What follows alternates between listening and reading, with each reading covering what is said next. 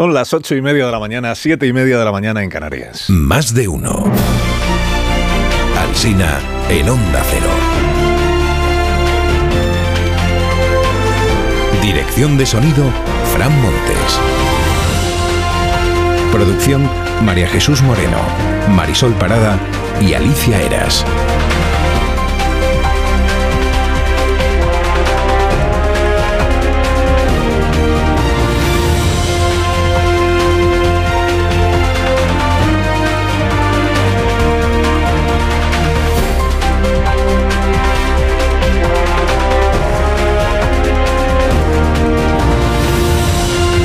Estamos en el sexto día del mes de febrero del año 2024 y tenemos por delante pues hasta las 12 y 20 un programa en emisión en cadena, a partir de las 12 y 20 en emisión local y para hablar pues de un montón de cosas, como cada día. Bueno, le preguntó Ferreras a Pedro Sánchez ayer por la fachosfera y respondió el presidente que es un galicismo socarrón. Medios de comunicación y de, y de, estrategias de comunicación que generan polarización, odio, resentimiento entre la sociedad. Esta es la, esto es la fachosfera, ¿no? Medios de comunicación. Quien polariza siempre es el otro, ya se sabe. Quien insulta también siempre es el otro, ¿no? Socarrón. Le preguntó también eh, Antonio por la canción que va a Eurovisión y la letra de la canción Zorra y se le vio disfrutón al, al presidente mientras le ponían el vídeo, elevando incluso un poco el, la voz como si estuviera él mismo en la discoteca. A, a, ver, sí, a mí me parece que el feminismo no solamente es justo, sino que es divertido. Y por tanto, pues eh, este tipo de, de, provocaciones además tienen que venir necesariamente de la cultura. Volviendo a la fachosfera, yo entiendo que a la fachosfera le hubiera gustado tener el cara al sol. A ver, si te preguntan por Eurovisión y vuelves a la fachosfera, igual ya es un poco fijación, ¿eh? Como obsesión. ¿Qué canción habrían preferido los amigos cuarentones del presidente? Pues eso no se, eso no se conoce, ¿no? Aquellos que se sentían amenazados por la política feminista de Irene Montero. Eh, a quien se ha indignado muchísimo lo de la, la victoria esta de la canción Zorra es al movimiento feminista de Madrid que pide la retirada de la canción porque no solo no le parece feminista, sino que sostiene que es una ofensa a los derechos de las mujeres. Dice, no resignifica el insulto, sino que lo banaliza sostiene el movimiento feminista de Madrid.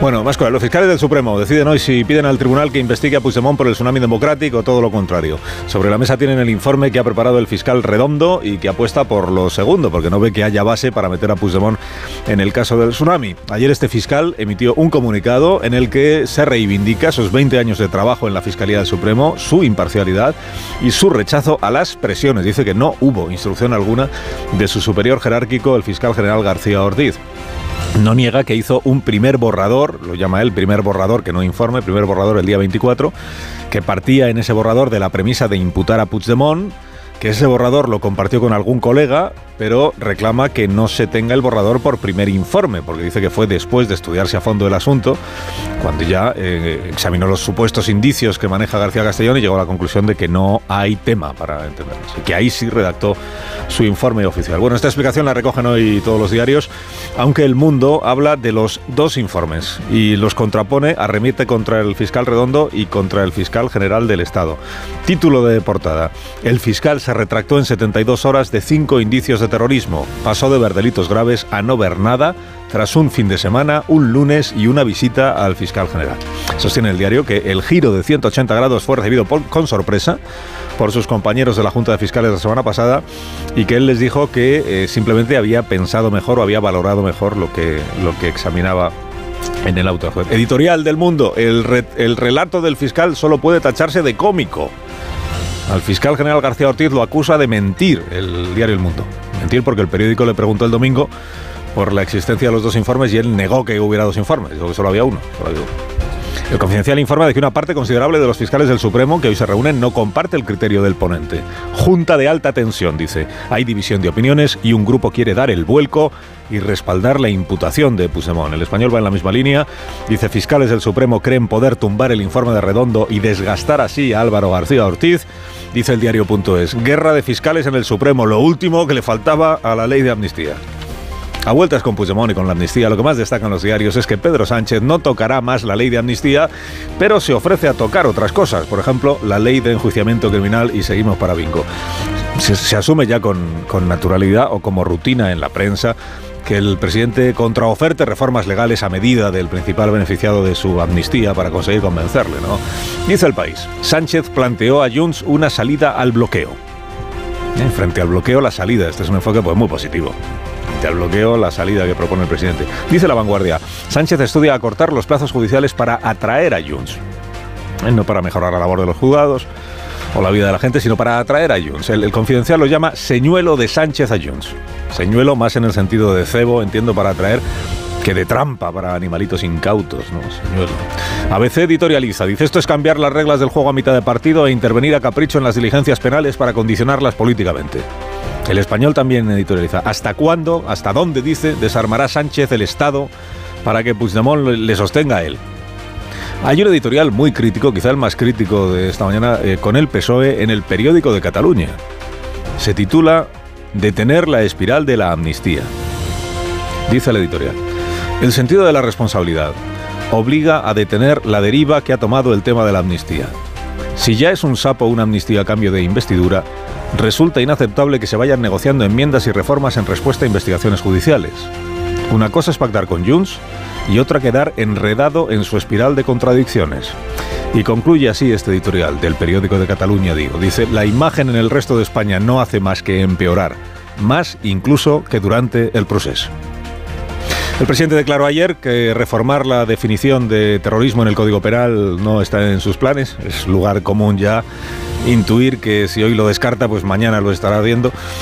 En caso de que lo haga, de que modificara la definición de terrorismo en nuestro Código Penal será bien recibido por Javier Melero, el abogado que hoy escribe en su tribuna de la vanguardia. Dice, la peculiaridad española en materia de terrorismo es que después de la reforma del año 15 promovida por el PP y abrazada por el PSOE, la definición que da de terrorismo nuestro código es un engendro construido con materiales de derribo fusilados de aquí y de allá que permite a un juez imaginativo investigar por terrorismo hasta a un grupo de ecologistas al que le dé por liberar al Bou en Volat que es el toro embolado.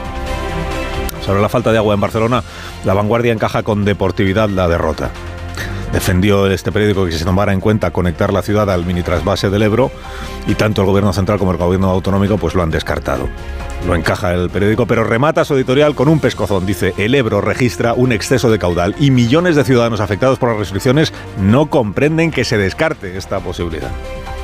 García Paje ironizó ayer sobre el fervor sobrevenido por las desaladoras. Estaba pensando en el PP, imagino. Ahora miren por dónde las desaladoras van a ser el invento del siglo. Pero añadió García Paje esta frase que no sé si se, refiere a las desaladoras o a su posición dentro del PSOE. Si no hay nada como esperar, no hay nada como aguantar, como ir viendo que las circunstancias finalmente se alinean. No hay nada como esperar y como aguantar, dice García Paje. Aguanta el rey Charles del Reino Unido, protagonista hoy en todos los diarios por el cáncer que le ha sido diagnosticado. La nación en shock, dice la prensa británica esta mañana. Explica la BBC que en caso de que el rey Carlos no pueda llevar a cabo sus funciones, podrá nombrar un delegado o delegada que le represente. Hay cuatro posibles candidatos. Camila, que es la reina, William, que es el heredero, Ana, que es la hermana del rey, y Eduardo, que también es hermano del rey. No están entre los posibles elegidos Harry y tampoco Andrés o Andrew. Están fuera. Destaca muchísimo la prensa británica que Harry va a ir a visitar al padre en, en, Londres esta mañana. Bueno, la noticia del rey inglés eclipsa a su colega danesa, la reina Margarita, que ha sido premiada con lo que la vanguardia llama un Oscar danés. Son los premios Robert de cine, que han distinguido a la reina en la categoría de Mejor Vestuario, porque ella hizo los bocetos para la película El arte de la seducción. Está en Netflix, me han dicho. Recogió el premio en su residencia, porque ir a la gala como una nominada más debió de parecerle inapropiado.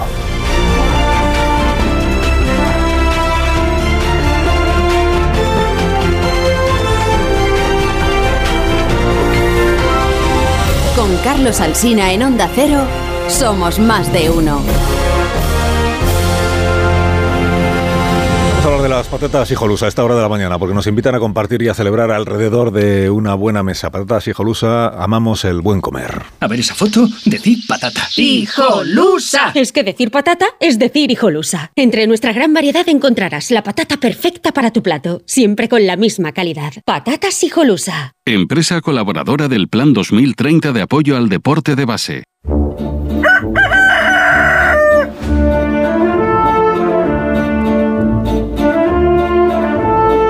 Noticias del Gallo La Torre, como cada mañana a esta misma hora. Buenos días, Rafa.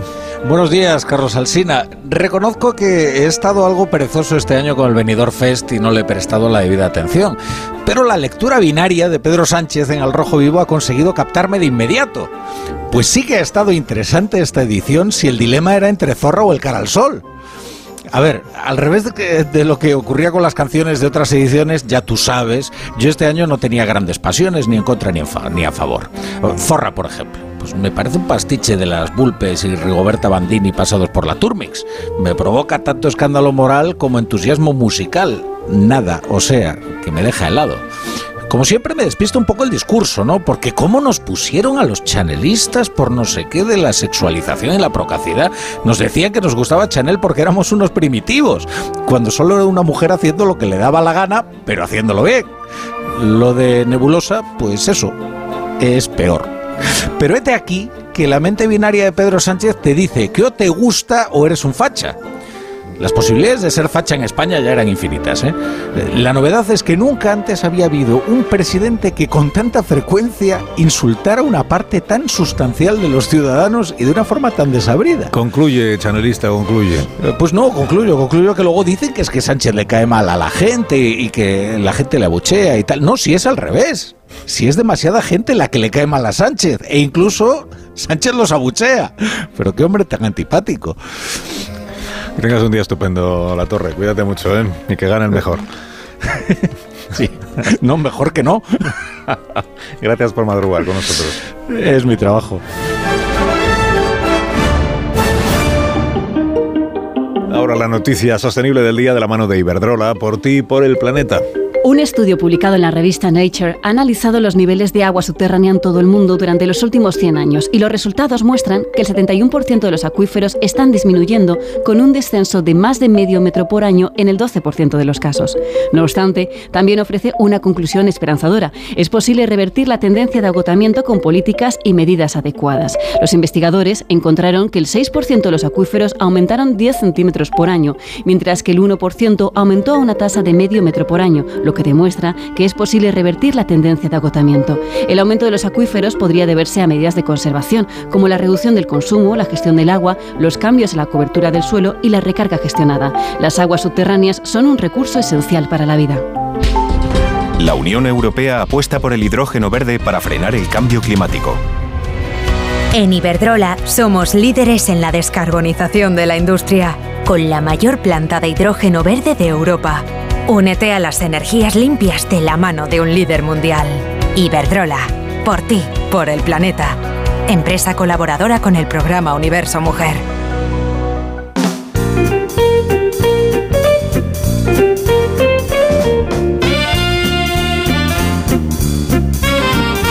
¿Qué tal, Marisol Parada? Buenos días. Buenos días, Carlos Alsina. Buenos Callahan para estas personas que van a ser presentadas de inmediato. Y que aprovechen porque siguen las rebajas de Callahan en Callahan.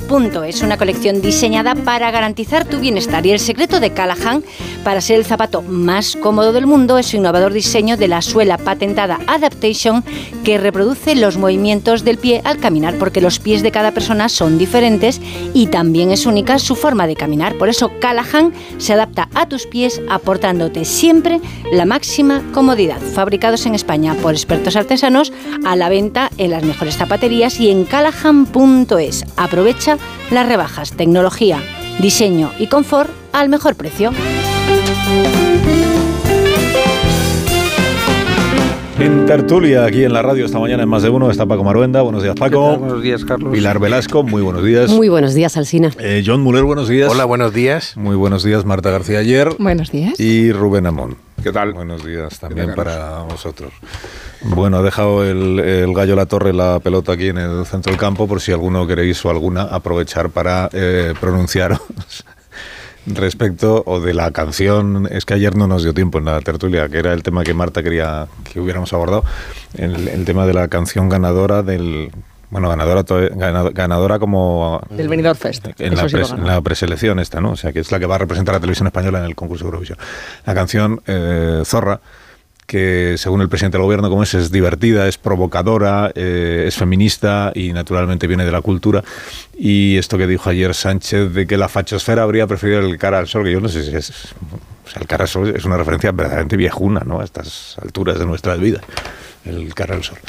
Eh, he contado también que el movimiento feminista de Madrid, que agrupa distintas eh, asociaciones y que fue muy crítica con algunas de las iniciativas de Irene Montero, recordáis, que difundió ayer un comunicado en el que pide que se retire esta canción porque dice que, es un insulto a la inteligencia sostener que lo que hace es resignificar la palabra zorra. Ha contado además cuántas veces se pronuncia la palabra a lo largo de la canción y dice que lo que va a contribuir es a banalizar lo que hoy está considerado como violencia verbal contra, contra la mujer.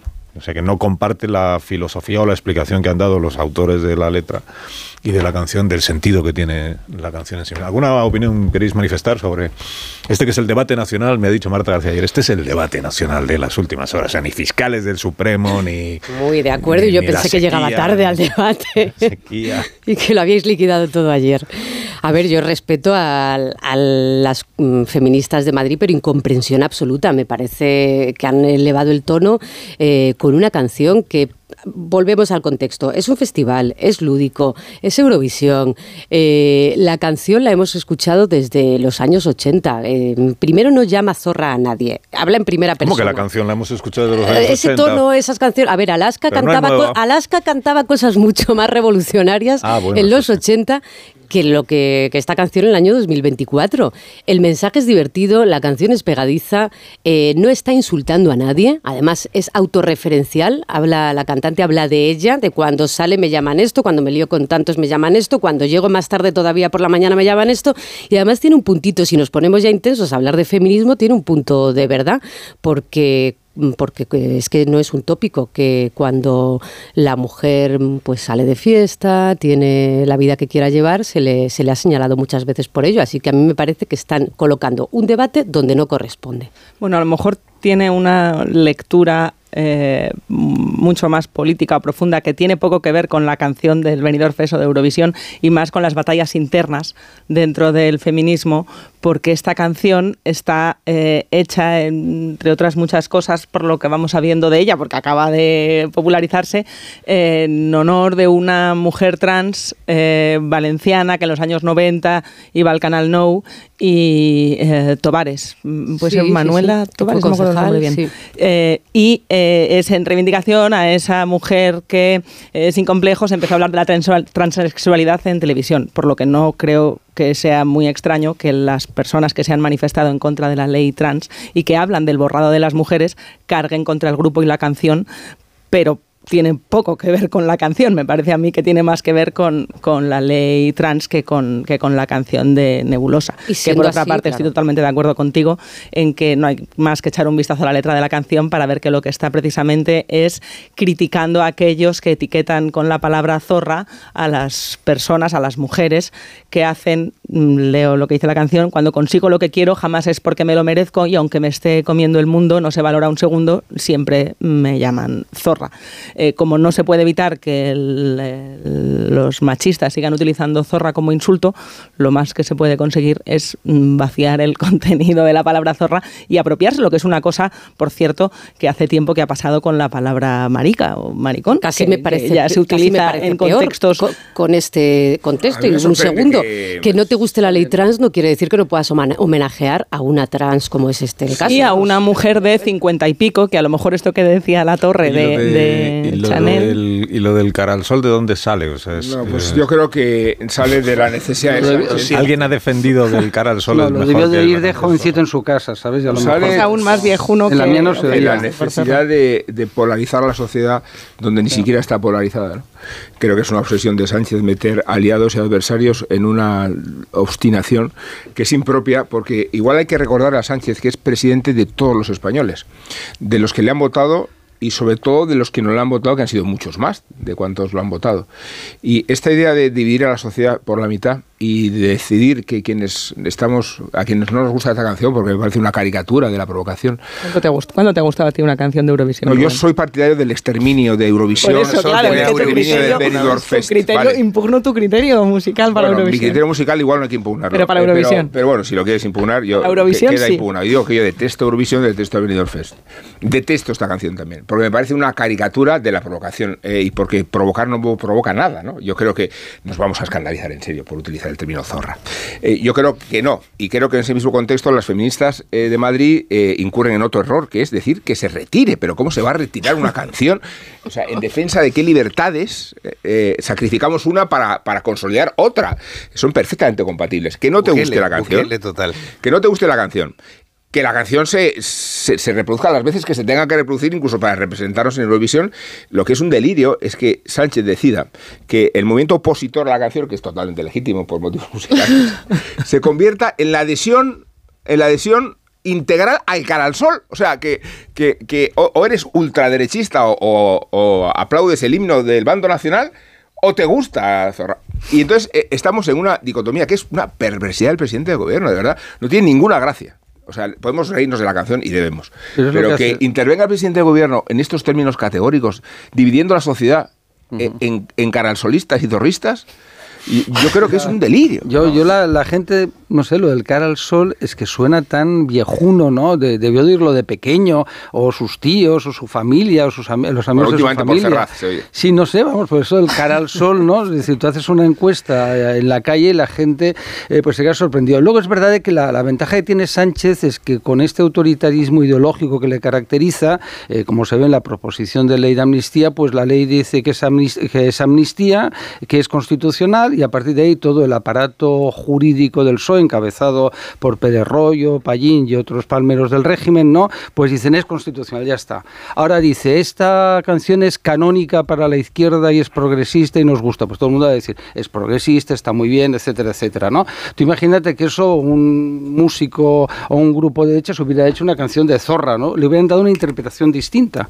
¿Sabes? Hubieran dicho, no, claro, dice zorra, porque la derecha es lo de, ¿cómo se llama eso? Lo de Aida, ¿no? Lo del personaje ese del facha de la serie esa famosa, ¿no? El del Bar Reynolds, que caracteriza lo que es un tío de derechas. Es homofóbico, es machista. Mauricio se llama. Mauricio, exacto, no me salía el nombre. Llama a su empleado Machu Picchu, ¿sabes? Es decir, bueno, no, es lo que los guionistas de televisión de las series, ¿no? Que son todos rojos, ¿no? No podía eh, ser menos, pijo progres, o sí, claro. O sea, que criticamos que se divida el mundo en progres y fachas y es lo que estás haciendo ahora mismo, Paco. No, polarices, Paco, no, polaricéis. Tú, tú búscame una serie de estas que vemos ahí en televisión, en, perdón, en Telepesoe, es decir, el canal temático de Ferraz, y ves un, una serie donde un tío de hechas no sea un tío machista, que llama a las mujeres de, forma incómoda, que al inmigrante le llama Machu. Digo, es que es una filosofía, ¿no? Y esto, para acabar, a Sánchez le encanta, porque es que es dividir a... Sánchez es presidente del gobierno porque ha conseguido polarizar la sociedad en el concepto comunista de Frente Popular del periodo entre guerras. Eso está muy estudiado,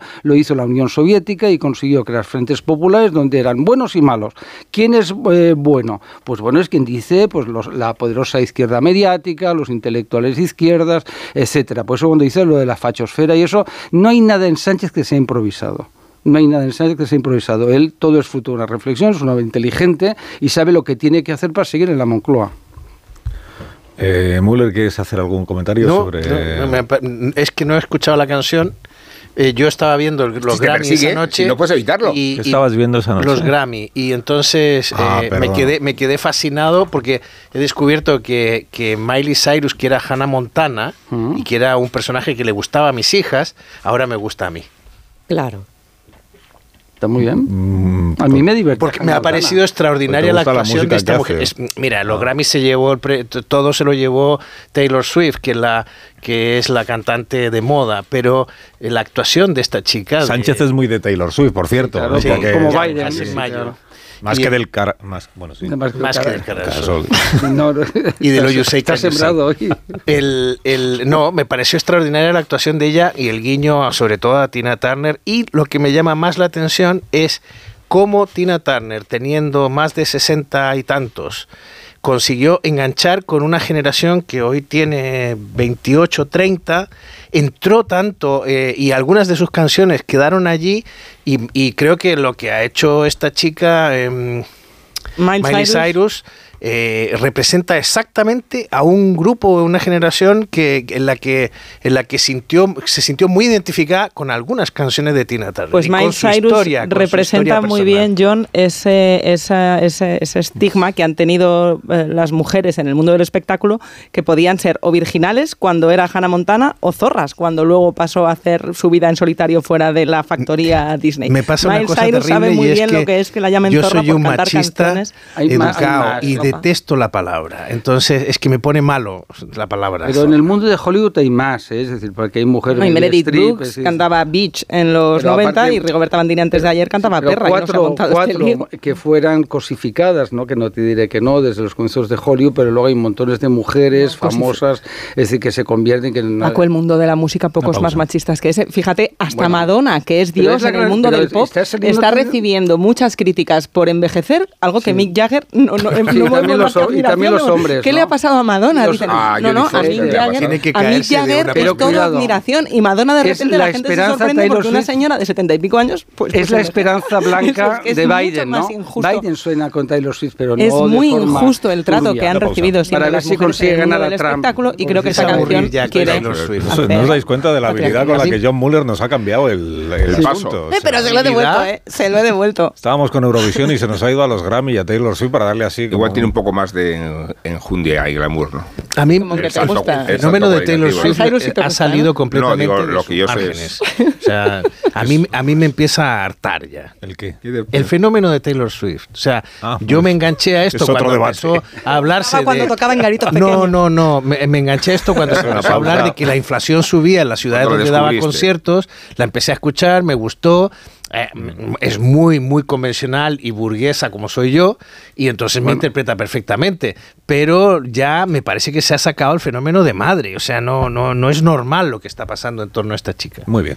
Bueno, pues cuatro minutos para que sean las 10 de la mañana, una hora menos en Canarias y ahora ya a la vuelta de esta pausa. eh, Ahora hablamos de Entramos ya en otros asuntos. Por ejemplo, eh, tengo, para, tengo para eso fiscales del Tribunal Supremo que se reúnen. ¿Y qué más tengo? Eh, cambios en la ley de enjuiciamiento criminal eh, a la vista eh, para agradar a Junts. Dice, pero las cosas se hacen solo para agradar a Junts. Ahora sí, todos, todos sirve para lo mismo. ¿Y qué más? Eh, bueno, tenemos campaña en Galicia, que, que anoche hubo debate eh, entre los aspirantes.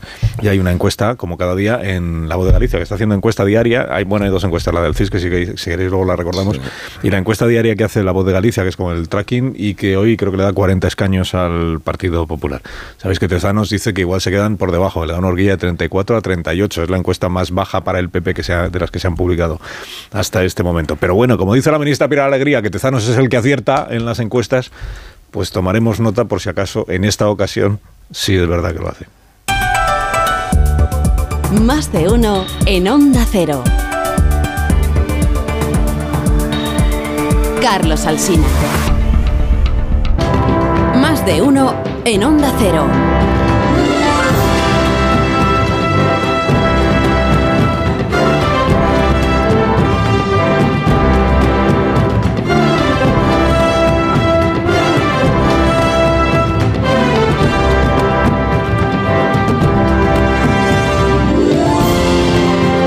Nueve y cinco minutos de la mañana, a las 8 y 5 minutos en las Islas Canarias, en tertulia con Pilar Velasco, John Muller, Paco Maruenda, Marta García Ayer y Rubén Amón, que están haciendo pues alarde hoy ante la audiencia de su conocimiento de la cultura popular, ¿eh?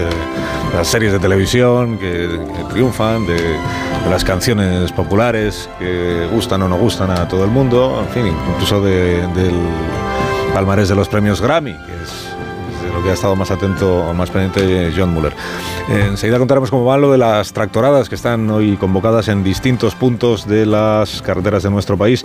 Eh, a esta hora de la mañana hay noticias de que hay una notable presencia de agricultores que están complicando los accesos a Merca Zaragoza, plataforma de distribución de esa provincia y del conjunto de Aragón que están produciéndose también algunas eh, retenciones por la circulación lenta de los tractores en distintas carreteras de eh, distintas comunidades autónomas. Por ejemplo, en Castilla-La Mancha, donde mm, me dicen que está cortada la A4 en la localidad de Madridejos y en sentido Madrid. Y en Castilla y León hay incidencias también, o inciden- incidencias más que incidentes, creo. En la eh, A62 a la altura de Tordesillas. Ahí está Raúl Rodríguez que nos lo puede contar en directo. Buenos días, Raúl. ¿Qué tal, Carlos? Muy buenos días. Pues así estamos antes de llegar a Tordesillas. Estamos eh, parados, larga colas de, de coches y camiones, como es el caso de Roberto Martín, este transportista que nos acompaña. Roberto, buenas tardes. Hola, buenas. Buenos días. Eh, Roberto, ¿entendemos, no entendemos estas movilizaciones? Pues yo no las entiendo, la verdad. Porque eh, yo entiendo lo que, lo que ellos reivindican, pero no entiendo que, que, que jodan a los demás el trabajo que tú tienes. Yo tenía que salir para Barcelona y estoy aquí parado en mitad de la autovía. Los entiendo a ellos pero no sé. Digo Esto te va a suponer retraso en, tu, en tus entregas. Retraso en mis entregas y en todo ya. Ya la carga la tenía a las 8 de la mañana, son las 9, llevo una hora parado aquí y no, y no avanzamos. Entonces, pues no sé. No sé, oye, que eh, yo lo que pienso, que eh, si se quieren quieren hacer huelga, quieren hacer lo que quieran, pues pues oye, que, que vayan al ministerio, que hablen con Pedro Sánchez, que hablen lo que quieran, pero pero que nos dejen a los demás trabajar. Gracias, Roberto. Eh, muy amable. Bueno, pues esta es, eh, esta es la situación, como decimos, eh, cerquita de Tordesillas, pero parados camiones, parados vehículos particulares, gente que tenía que ir a trabajar hasta hora de la mañana. gracias, Raúl. Esta misma situación que se está produciendo en este punto de la A62, pues como les cuento, se está produciendo también en otros lugares de nuestro país. Creo que está cortada también o suspendida la circulación entre Pila y la Almunia. En la A2, la carretera de, Zaragoza, la, de Barcelona, están también produciéndose algunos eh, cortes o circulación lenta porque hay dos, dos maneras de, protestar. Una es cortar directamente la circulación, que es lo que está sucediendo en algunos puntos, y otra es realizar las tractoradas, la circulación lenta, eh, mm, para provocar retenciones, sin llegar a cortar de todo el tráfico. Así que vamos a ver cómo discurre la jornada. Eh, recuerdo que las movilizaciones de hoy no son las que están convocadas por las principales organizaciones agrarias, que creo que son la semana que viene. Las de hoy son convocatorias que se han ido produciendo eh, bueno, decimos de manera espontánea. Digamos que son convocatorias realizadas por particulares a través de redes sociales, a través de grupos de WhatsApp, pero que a la vista de lo que está sucediendo a esta hora de la mañana, pues están teniendo mm, éxito en las convocatorias, o por lo menos seguimiento bastante notable por parte de los agricultores de nuestro país. ¿Algún comentario quieren hacer mis contertulios sobre la movilización agraria que se está produciendo ya también en España? La semana pasada os acordáis que era Francia, el país donde más eh, incidentes se estaban produciendo o incidencias como consecuencia de las movilizaciones de los, de los agricultores de la protesta agraria contra las reglas de la Unión Europea que rigen también en España, reglas de carácter medioambiental, lo que el sector agrario entiende que son demasiadas exigencias que han ido complicando la capacidad de competir de los productos o de los productores europeos eh, en comparación o en competición con los productores de otros países. En España singularmente se habla siempre de Marruecos como un país que está ejerciendo o disfrutando de competencia desleal respecto de la agricultura española porque no tiene que respetar los mismos estándares que se exigen en la Unión Europea. ¿Algún comentario? Al final la Unión Europea se sustenta en quién es más fuerte. Es decir, cuanto más fuerte eres, cuanto más capacidad de veto tienes, pues más mandas y más impones, ¿no? Los agricultores franceses históricamente, eso todo el mundo lo conoce muy bien, y además es un tema muy antiguo en Francia, viene el siglo XIX del poder agrario, eh, pues son los que más containers queman, más camiones vuelcan y que más fuerza tienen para impedir. Luego la Unión Europea, como es sobre todo un mercado donde lo importante, como buenos mercaderes que somos los europeos, es la pasta, ¿no? Es decir, el dinero. Entonces, claro, es un sistema de alianza nacionales e internacionales, eh, multilaterales, donde pues lo que a los agricultores les molesta y tiene razón, uno es la burocracia, que es espectacular, pero bueno, eso para eso están eh, pues eh, Ursula von der Leyen con unos sueldazos espectaculares y todos los funcionarios que multiplican por tres, por cuatro y por cinco los sueldos de los funcionarios españoles y con unas pensiones que te caes al suelo de lo escandalosos que son, pero no pasa nada. Pero son insensibles ¿no? a estas realidades y luego ellos, pues claro, se firman acuerdos y entonces tú para vender maquinaria en África, pues tienes que negociar también que los productos africanos entren con unas muy buenas condiciones. Aquí tenemos unas exigencias dentro de lo que es esta doctrina medioambiental eh, que tanto gusta a la izquierda y a los poderes que detrás de la izquierda internacionales y económicos, pues tenemos unas exigencias brutales, ¿no? Los tomates de otros sitios no no las tienen. Es decir, entonces llegan aquí, llegan las cajitas de tomates, entonces el agricultor dice, hombre, pues estos tomates son de Villabundia de, de China, ¿no? Fantástico, ¿no? Eh, por no decir ningún país, ¿no? Y entonces, claro, ¿qué ocurre? Pues que ahora están ahí quejándose. Luego los agricultores a la izquierda no les interesa mucho, porque como son de derechas, claro, entonces eso hay que tenerlo en cuenta. Los medios del aparato eh, eh, propagandístico gubernamental, que son muy poderosos, pues que deciden que eso los agricultores pues, son todos unos, forman parte de la facholandia. Digo porque hay que hablar claramente, ¿no? el, campo es, es de derechas, ¿no? La idea que tienen, muy tópica, pero es así. Ya vimos la campaña de Vox, de, de Abascal yendo al campo, eh, poniéndose botas, eh, los tractores, etcétera. Bueno, esto es un conflicto que se acabará medio resolviendo y que volverá otra vez el año que viene.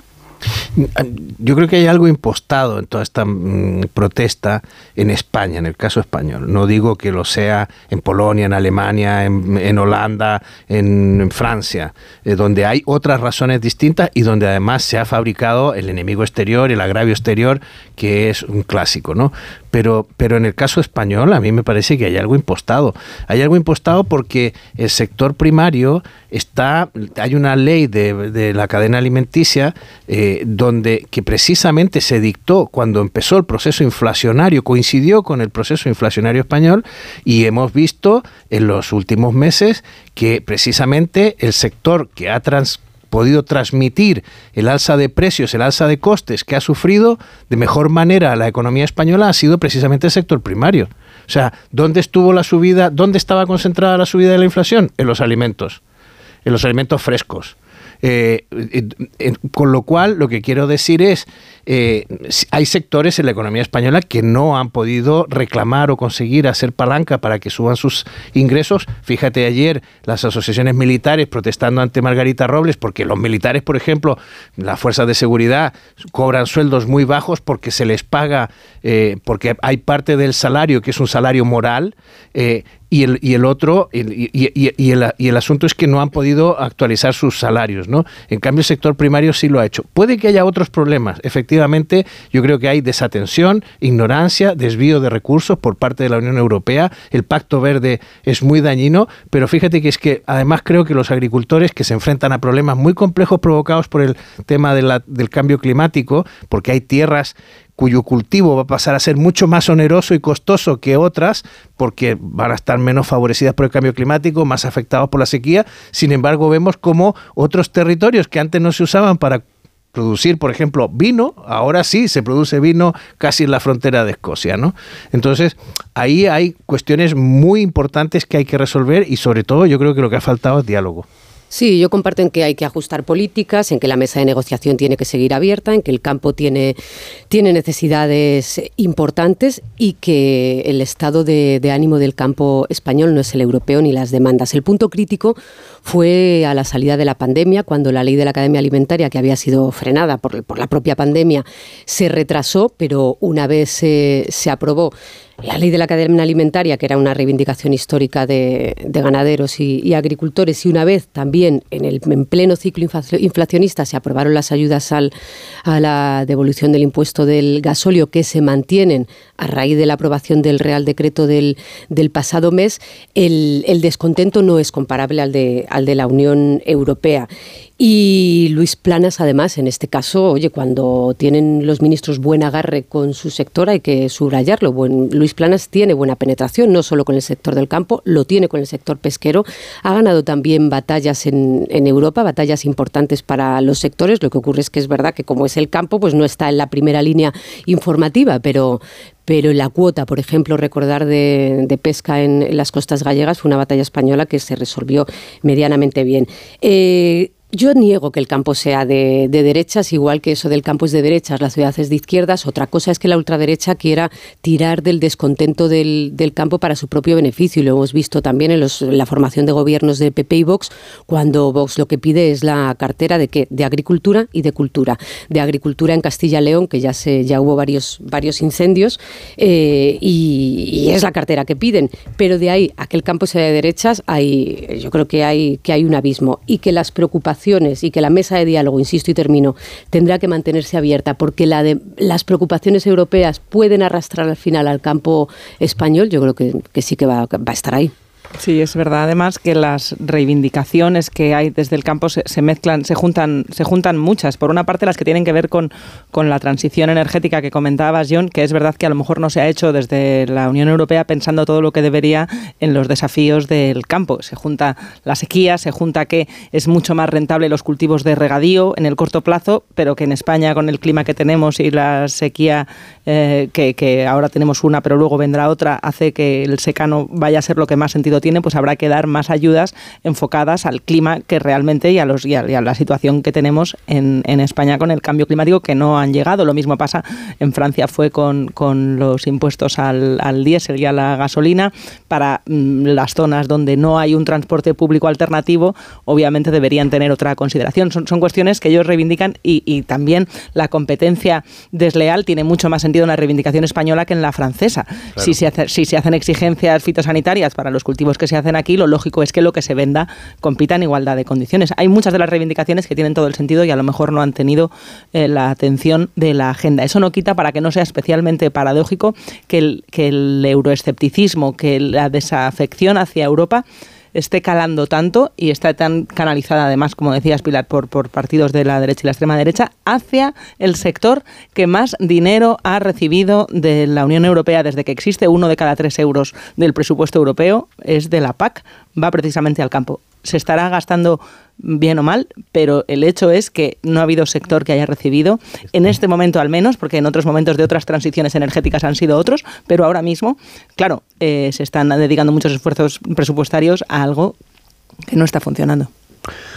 Bueno, seguiremos informando a lo largo de la mañana de las incidencias que se van produciendo. Mm, en Málaga está cortado el acceso al puerto, han cortado los agricultores el acceso al puerto y en Zaragoza ya os he contado que es el acceso al mercado central a Merca Zaragoza, lo que en este momento está interrumpido o impedido por quienes están protestando.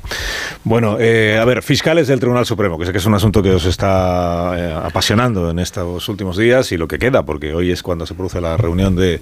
Bueno, así vamos aprendiendo cosas, ¿no? Así vamos aprendiendo pues cómo funciona la Fiscalía del Tribunal Supremo, cuántos son, eh, cada cuánto se reúnen, cómo se toma, fija criterios sobre los asuntos. Ayer ya empezamos a explicar aquí que hay un fiscal al que del Tribunal Supremo al que le toca porque esto va por reparto, le toca hacer el, el, informe previo para tomar una postura respecto de si hay que imputar o no a Puigdemont por un posible delito de terrorismo, o sea, el caso del tsunami democrático, que es donde está puesto ahora mismo el foco de la polémica. Entonces, el Tribunal Supremo tiene que decidir si imputa o no imputa a Puigdemont. El juez García Castellón, que es el que lleva este caso, le ha dicho al Tribunal Supremo, como este señor está forado, pues ustedes verán, yo veo aquí que hay indicios para investigarle por este presunto delito. El Tribunal Supremo dice, señores fiscales, eh, ¿ustedes cómo lo ven? Y entonces los fiscales tienen que responder a la pregunta en las próximas horas. ¿Cómo se hace eso? Pues de todos los fiscales que hay en el Supremo, uno se encarga de hacer el informe previo, que es un, cómo ve el el asunto, qué criterio tiene. Ahora los demás lo debaten. Pueden compartirlo o no compartirlo. De eso va la reunión de esta mañana. El, fiscal que ha hecho el informe previo, ya sabéis que se llama eh, Álvaro Redondo. ¿Por qué lo sabéis? Pues porque ayer hablamos de él en este programa, eh, debido al cambio de criterio que se le atribuye y que él no niega el cambio de criterio. Lo que pasa es que él dice que ese cambio de criterio no es consecuencia ni de una presión, ni de una instrucción de la Fiscalía General del Estado, ni de que le haya pasado nada raro. Es simplemente que él primero hace un borrador en el que parte de la premisa de que la imputación a Puigdemont está justificada, eh, hace creo que son 60 folios, explicando ahí los posibles argumentos, y luego ya se pone a estudiar a fondo el asunto y los indicios, y él va cambiando de, de criterio de posición y llega a la conclusión de que no existen razones a día de hoy para investigar a Puigdemont en el caso del Tsunami Democratic ni por terrorismo ni por nada. No ve que el señor Puigdemont tenga que estar imputado en ese asunto. Y eso es lo que finalmente plasma en el que, según la Fiscalía General del Estado, es el único informe que realmente existe porque lo otro, lo anterior, era simplemente un borrador. Bueno, y dirá usted, pues entonces ya está, ¿no? Este es el criterio de los fiscales. No, porque hoy debaten entre ellos si es correcto o no es correcto. Y podría ocurrir que la mayoría de los fiscales del Supremo no compartieran el criterio de su colega. Y que entonces al final el criterio fuera al contrario. Y que entonces se le dijera al Tribunal Supremo, impute usted a Puigdemont, aunque la Fiscalía General del Estado eh, sepamos que no está por la labor de que eso suceda. Bueno, a mí me parece resumen de la... muy bien hecho, Carlos, de verdad. Muy, eres muy buen profesional. Y, y, y, gracias. No es fácil, ¿eh? No, claro que no es fácil. es fácil ser profesional como Pero por eso impresionan tanto todas las medidas preventivas que están en funcionamiento, eh, teóricamente para proteger a alguien de un delito que no ha cometido, porque si Puigdemont estaría tan seguro de estar a salvo de sus implicaciones con Tsunami Democratic, no tendría que inquietarse ni de lo que piensa el fiscal ni de lo que piensa el juez hacia Castellón.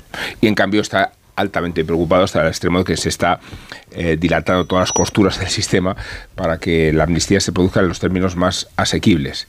Y, creo que, el hecho de que existan dos informes, uno que contempla la vinculación con el terrorismo y otro que no lo contempla, eh, deriva la cuestión a un escenario, yo creo que nuevamente delirante, porque yo creo que eh, estas experiencias solo se pueden matizar desde el delirio. Y digo que delirante porque el informe del fiscal del Supremo aludía para justificar la, posibilidad del terrorismo nada menos que a la toma de una torre de control de un aeropuerto. Eh, apelo a esta figura para que sea inequívoca respecto a lo que fue Tsunami Democratic. Luego probaremos o no si Puigdemont estaba relacionado orgánicamente o no. Y, para eso está un proceso, y para eso está instrucción, y para eso está una investigación. Pero con notaciones las había de Tsunami Democratic, tomar un aeropuerto. Eh, utilizo el ejemplo más grave. Lo insólito es que tengas eh, una mano jugando por ahí y la otra en el sentido contrario, desvinculando a, Puigdemont de cualquier otro vínculo, precisamente porque son notorias y palmarias las presiones que ejerce el fiscal general del Estado. Y si hubiera dudas, aquí tuvimos a un fiscal eh, sacrificado por, por ese mismo ambiente, por ese mismo complot, como estampa. ¿no? Ayer lo tuvimos aquí, fue estremecedor su punto de vista. Eh, Luego, creo que el deterioro del sistema eh, es enormemente grave y después la credibilidad de la justicia todavía peor, cuando normalmente los tribunales no operan así, pero la, la sensación de que exista un privilegio determinado para un sujeto porque está extorsionando la amnistía deriva a situaciones como la que estamos analizando ahora, ¿no?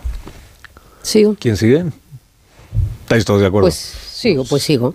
Eh, se dilatan las costuras eh, lamentablemente por todas las partes, efectivamente. O sea, lo que ocurrió ayer que un fiscal desconocido, porque quien no siga a tribunales nadie conocía a, este fiscal, eh, quien no sea especialista, y tenga que salir con un comunicado diciendo me están difamando, llevo tengo 68 años, 46 de, al servicio del derecho. Mi único criterio de actuación es y ha sido siempre la más estricta aplicación de la ley. Creo que debería ser un indicador por todas las partes. En este comunicado, como has relatado perfectamente, Carlos, lo que cómo funciona esa junta, no, que no es fácil porque claro, estamos, estamos, tenemos que, explicar qué está pasando sobre un procedimiento que es complejo porque porque tiene muchas garantías y tiene muchas fases y del, la Audiencia Nacional pues lo elevó saltándose, hay que recordar García Castellón, el propio informe de, las, de la Fiscalía de la Audiencia Nacional, se lo saltó, entonces ahora estamos en el, en el Supremo con este, con este fiscal al que le cae por reparto y que elabora, dice él en su comunicado, un borrador y que después hace un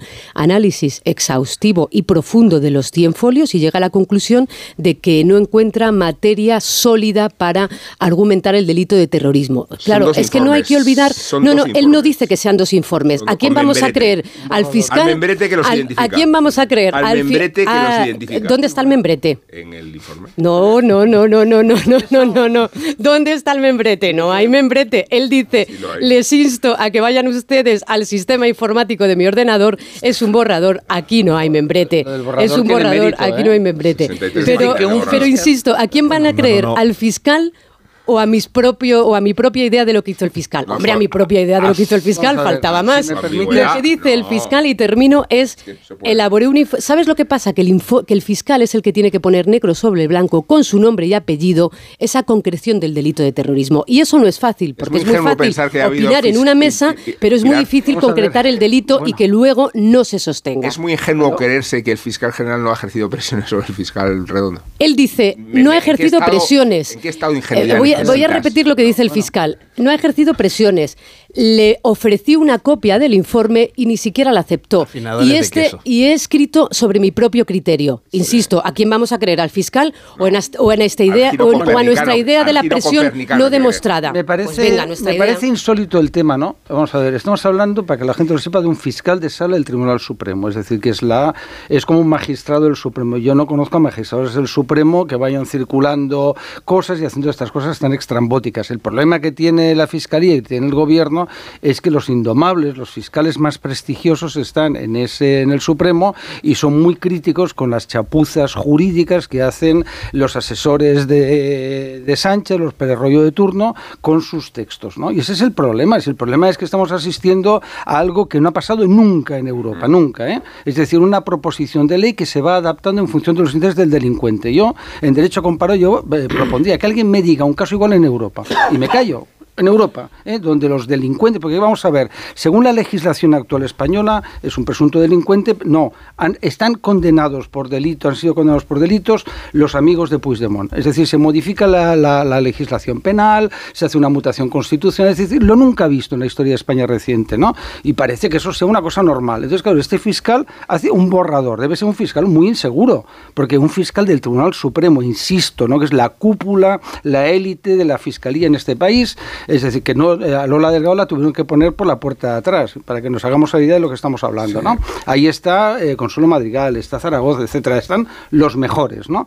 Bueno, y este hombre debe ser un inseguro, yo no lo conozco, pero claro, dice, uy, no, ay, he dicho blanco y ahora acabo de descubrir que es negro, que es un borrador sin carácter procesal. Imagínate. De nuevo, ¿a quién creemos? Delito de terrorismo. ¿no? Mira, aquí tengo apuntado lo que dice la directiva de la Unión Europea, que Sánchez no sabe lo que es una directiva, pero está bien que alguien se lo explique para que él vaya aclarándose un poco, y es una ironía, en el caos que están organizando. ¿no? El delito de terrorismo está muy claro, es decir, no es necesario poner bombas, es desestabilizar un país. El tsunami democrático que era el inicio de un procedimiento, porque los terroristas, que la gente lo sepa, el primer acto histórico entre un terrorista no es matar empiezan pues haciendo actos, ¿no? Y luego llega un momento que dan el siguiente salto y tal.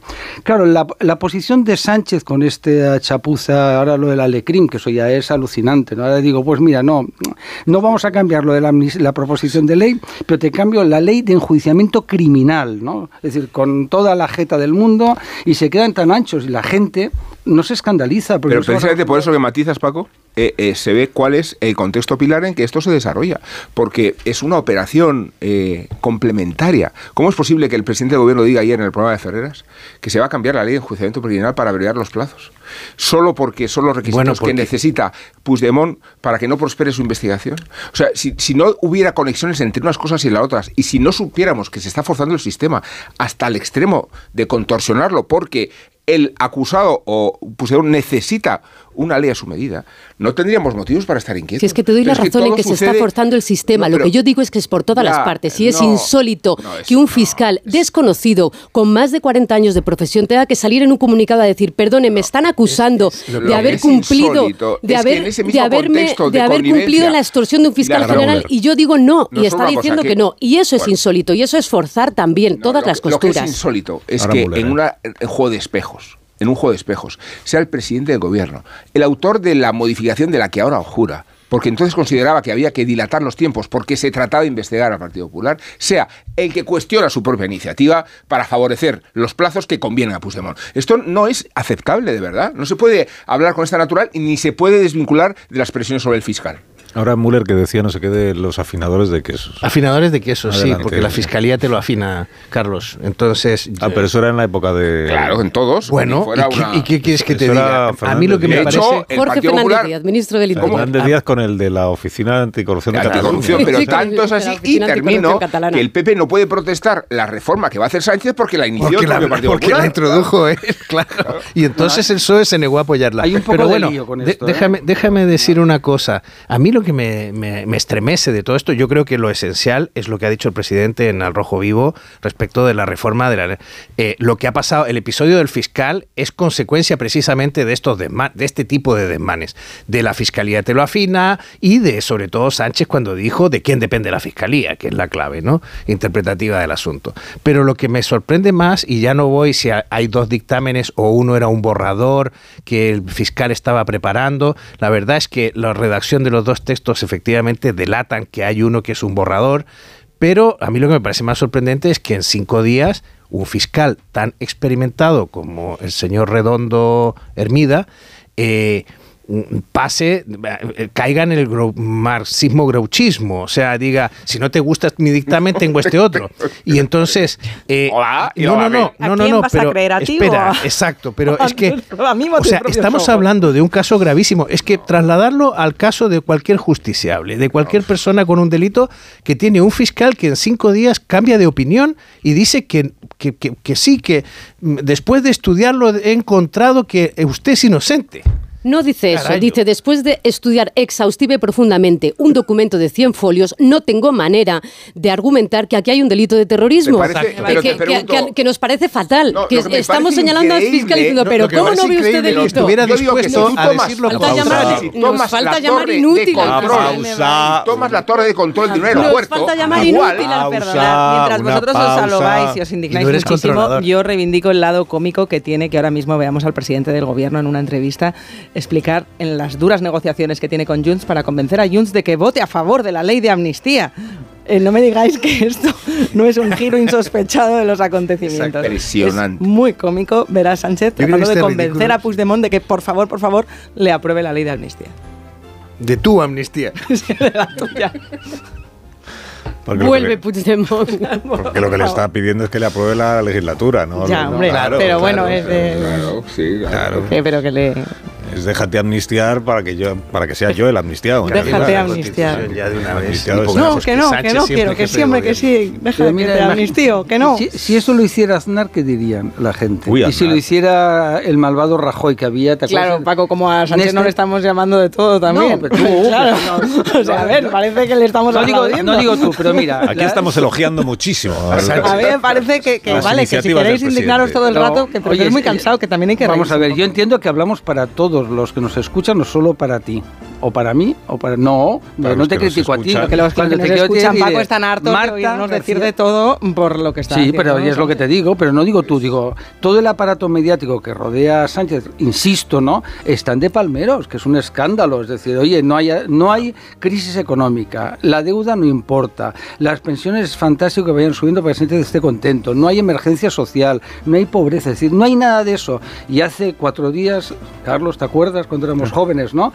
Eh, España estaba al borde de la catástrofe social. Esto parecía Burkina Faso. Los pensionistas iban a quejarse a las sedes del Partido Popular, con todo el respeto, ¿no? Y había pobreza energética y tal. Ahora no hay, no hay. El índice Gini, ¿os acordáis del índice Gini que nos teníamos que estudiar todos? Pues ya no está. Pero bueno, que eso ya sabes como esto. Como bueno, pues hay que decirlo, ¿no?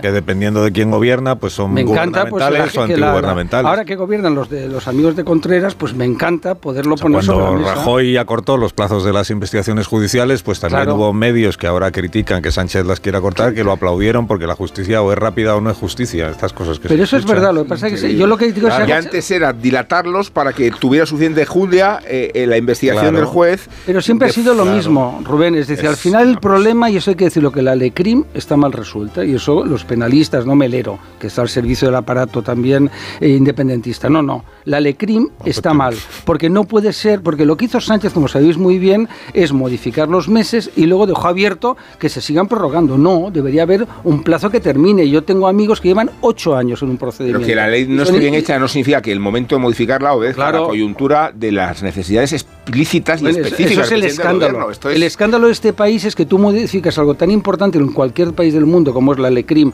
llámese como se llame, el Código Penal o mutas la Constitución, porque a Sánchez le interesa seguir estando en la Moncloa. Digo, oye, de verdad, es que es como de locos. Una pausa, ahora sí. Eh, en un minuto le damos una vuelta a la situación en las carreteras de nuestro país, que van siendo cada vez más los puntos que están con la circulación interrumpida por las protestas de los agricultores, de algunos de los agricultores que están, pues, digamos, tomando las carreteras. Ahora lo comentamos.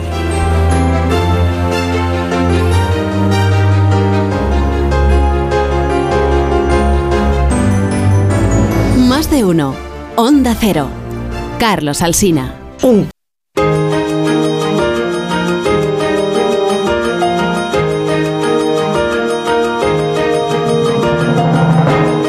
20 minutos minutos para que sean las 10 de la mañana, una hora menos en las Islas Canarias. Estamos aquí en tertulia con Müller, con García Ayer, Velasco, Maruenda y Rubén Amón, que además de explicarles a ustedes, porque hay que hacer pedagogía, como decimos siempre, ¿verdad? Además de explicarles a ustedes pues cómo funciona el Tribunal Supremo cómo funciona el Consejo del Poder Judicial, eh, cómo funciona la mente del presidente del gobierno a la hora de buscar eh, salidas a los líos en los que él mismo se va metiendo, pues además de eso están muy pendientes de explicar la movilización de una parte del campo español, de los agricultores, y una parte porque las organizaciones agrarias como tales convocan concentraciones creo que a partir de la próxima semana, pero bueno, alguna de ellas ya se ha adelantado al día de hoy, sobre todo agricultores por su cuenta, sin esperar a convocatorias oficiales, pues están eh, haciéndose notar, haciéndose notar con perjuicio para el resto de, ciudadanos, claro, que por ejemplo tienen que circular, como antes escuchábamos, por alguna carretera.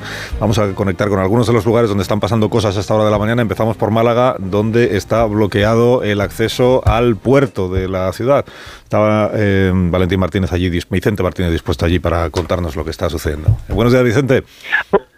Buenos días, Carlos. Pues sí, efectivamente, a, desde primera hora de la mañana, pues estos camiones, más de 200 camiones llegados de diferentes puntos de la provincia de Málaga, concretamente desde el Valle del Guadalhorce, que es una comarca de aquí de Málaga bastante potente en la creación y en la producción de eh, agricultura y de todos esto y sobre todo en subtropicales, pues han bloqueado completamente lo que es el acceso al puerto de Málaga. Concretamente estos 200 camiones han bloqueado la avenida Manuel Agustín Heredia y el paso marítimo de Antonio Machado. Como bien comentas, es una convocatoria no oficial, no es organizada por sindicatos ni por organizaciones agrarias, es más bien un movimiento que responde a los chalecos amarillos como en Francia. También es bastante curioso porque observamos que la mayor parte de estos agricultores llevan ese chaleco amarillo. Como bien comentas, esta convocatoria sobre todo es para protestar por esas políticas agrícolas que vienen desde Bruselas, pero por el momento estos agricultores lo que nos aseguran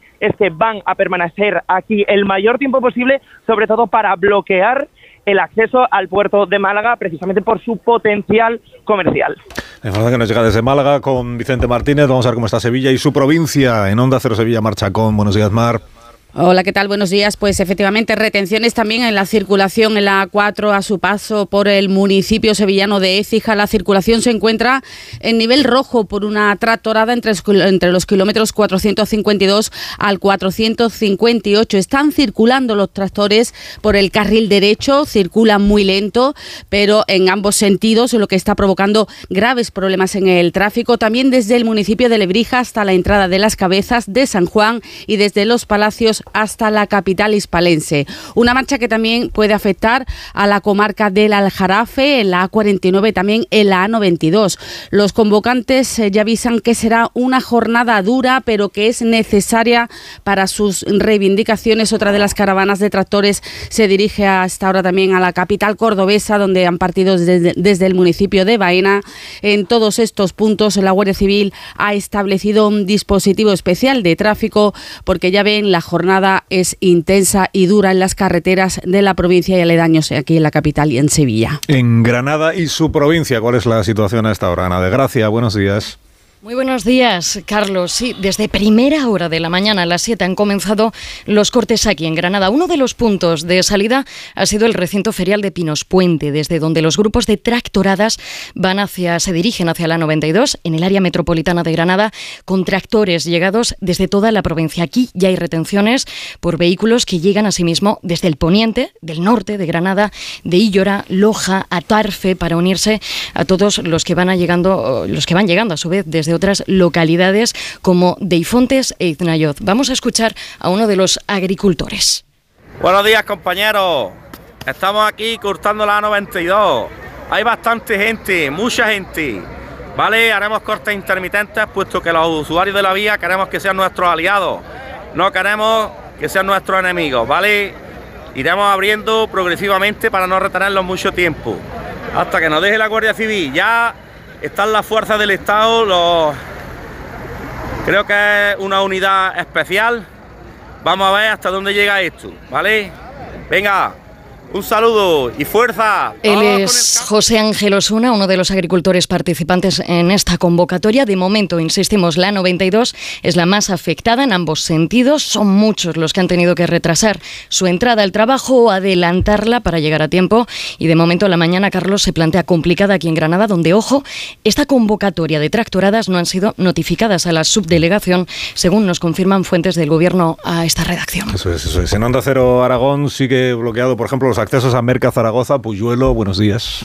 Hola, buenos días. Centenares de tractores han bloqueado esta madrugada, como decías, esos accesos a Merca Zaragoza, las afueras de la capital aragonesa. Ahora se dirigen hacia el tercer cinturón de la ciudad donde ya se están produciendo retenciones. Hay más movilizaciones en otros puntos de Aragón. Por ejemplo, se ha cortado la A2 en sentido Zaragoza, su paso por Almunia y la autonómica 121 entre Ricla y la Almunia. Los tractores también avanzan hacia Huesca para bloquear el acceso a la ciudad sin que de momento se hayan registrado importantes incidentes. En Teruel también se están dirigiendo hacia la capital turolense. Todas han sido convocadas por redes sociales. Por cierto que ayer aquí el presidente del gobierno aragonés, Jorge Azcón, apoyó esas reivindicaciones de la protesta, aunque no la forma, ya que considera que genera problemas a todos los ciudadanos. Vamos a la Comunidad Valenciana y nos cuenta Amparo Piqueras lo que está sucediendo en esa región y en concreto la provincia de Valencia. Buenos días, Amparo.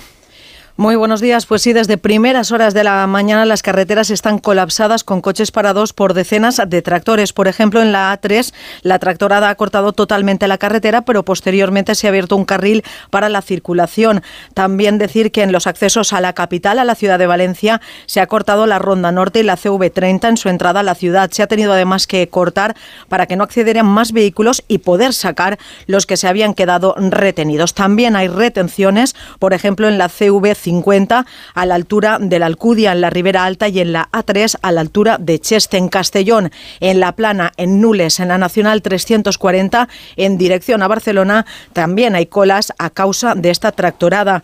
Decir además que no corresponden a las convocadas por las principales organizaciones agrarias que sí que han previsto concentraciones, por ejemplo en Alicante para el 12 de febrero, en Castellón para el 15 y en el puerto de Valencia para el 22 de febrero. La Unión de Yaurados también tiene para mañana convocada una concentración en el puerto de Castellón. En la Comunidad de Madrid, Oscar Plaza, ¿hay lío también o no? Hay lío también, sí, Carlos. Hay sobre todo en tres autovías. Ojo, tres autovías importantes. En la A4 se ha bloqueado el acceso en la autovía Madrid-Córdoba en el punto kilométrico 52.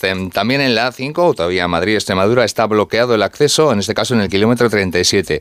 Y en la A42, la carretera que une Madrid con Toledo, está bloqueado el acceso a la altura del kilómetro 35. Además de estas tres autovías, ya digo, tres autovías importantes. Hay problemas, está cortada también una carretera del oeste de la región, la M600, desde Sevilla la Nueva en dirección a la M501. Y todavía no los hay, pero los puede haber en la autovía A3, autovía del Mediterráneo, porque están concentrados ya los agricultores con sus tractores a la altura de Villarejo de Salvanés. Gracias, Oscar Plaza. Terminamos en Valladolid, luego a las 10 de la mañana iremos ampliando también información y actualizando la situación de los puntos en los que hay problemas ya para el tráfico. Vamos a Valladolid porque está Roberto Pendiente ya de lo que sucede allí. Buenos días, Roberto. Hola, Carlos, ¿qué tal? Buenos días. ¿Estás en el mercado central?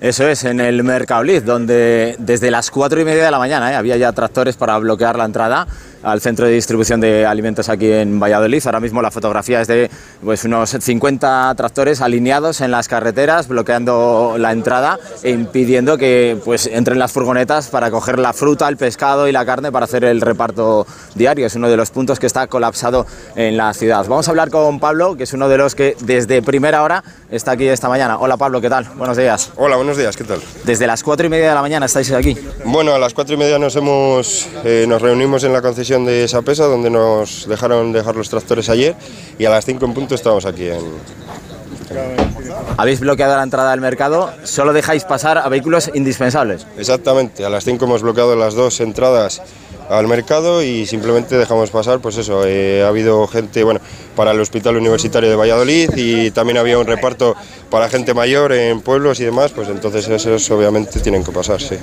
La intención es colapsar la ciudad hoy.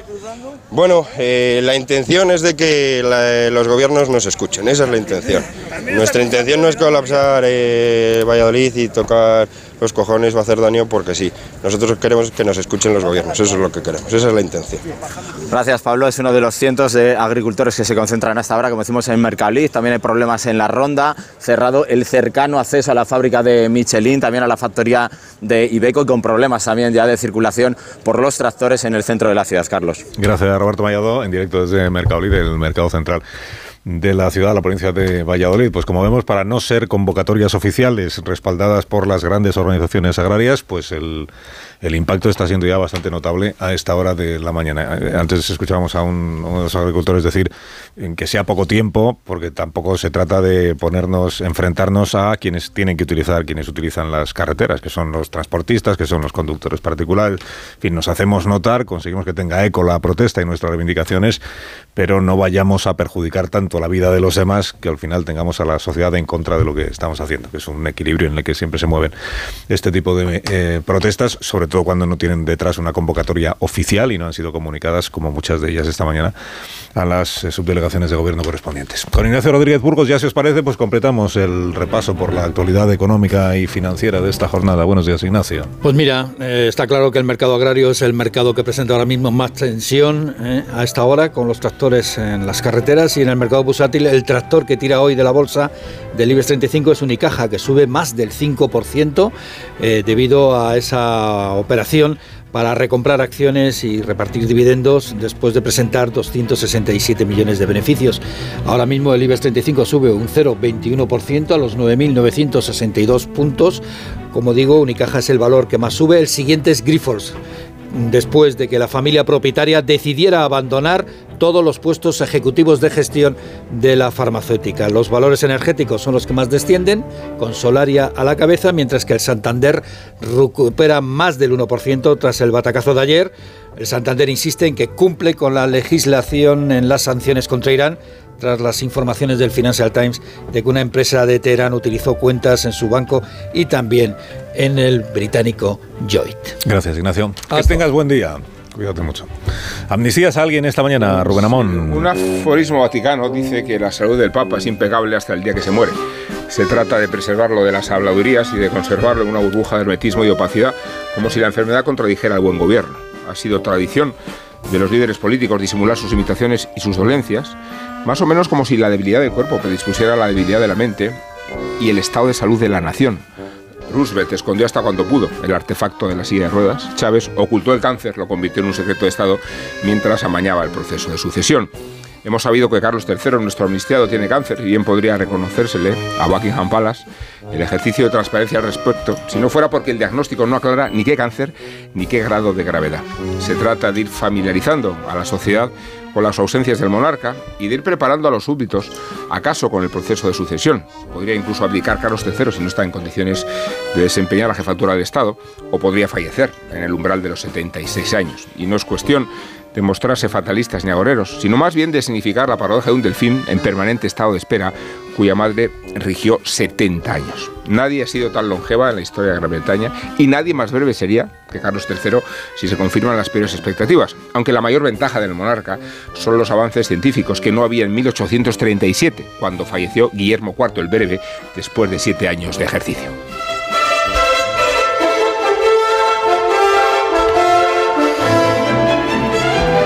Si vosotros fuerais Carlos III que no y tuvierais que decir, pues voy a nombrar un delegado para que me sustituya en los actos oficiales, porque yo no voy a poder ocuparme de todas mis funciones. Entonces hay cuatro posibilidades, cuenta a la vez. Camila, eh, William, la princesa Ana y mm, Eduardo. Se llama Eduardo. El pequeño se llama Eduardo. Bueno, el pequeño, entiéndame. ¿Con quién os quedáis de los Camila? Lo normal, es, que, no, lo normal es que sea el hijo, que eh, Camila es un añadido, ¿no? Yo he puesto por Camila. Pero sería tan, tan, curioso y tan paradójico con, con, lo, con lo que la monarquía le hizo pasar a esa señora que luego fuera ella quien estuviera al frente. y lo haría bien. La zorla esa, quieres decir. Unos Callahan lo haría bien. También. Seguro que lo haría mejor. Unos Callahan para estas personas que han de irse. Y el secreto de Callahan para ser el zapato más cómodo del mundo es su innovador diseño de la suela patentada Adaptation que reproduce los movimientos de al pie al caminar porque los pies de cada persona son diferentes y también es única su forma de caminar. Por eso Callahan se adapta a tus pies aportándote siempre la máxima comodidad. No te pierdas sus rebajas en callahan.es. Tecnología, diseño y confort al mejor precio. Adiós Marwenda, adiós Velasco, adiós Müller, adiós, Adiós. Marta, adiós, Adiós, Rubén. adiós. Hasta mañana, en cinco minutos las noticias. Adiós.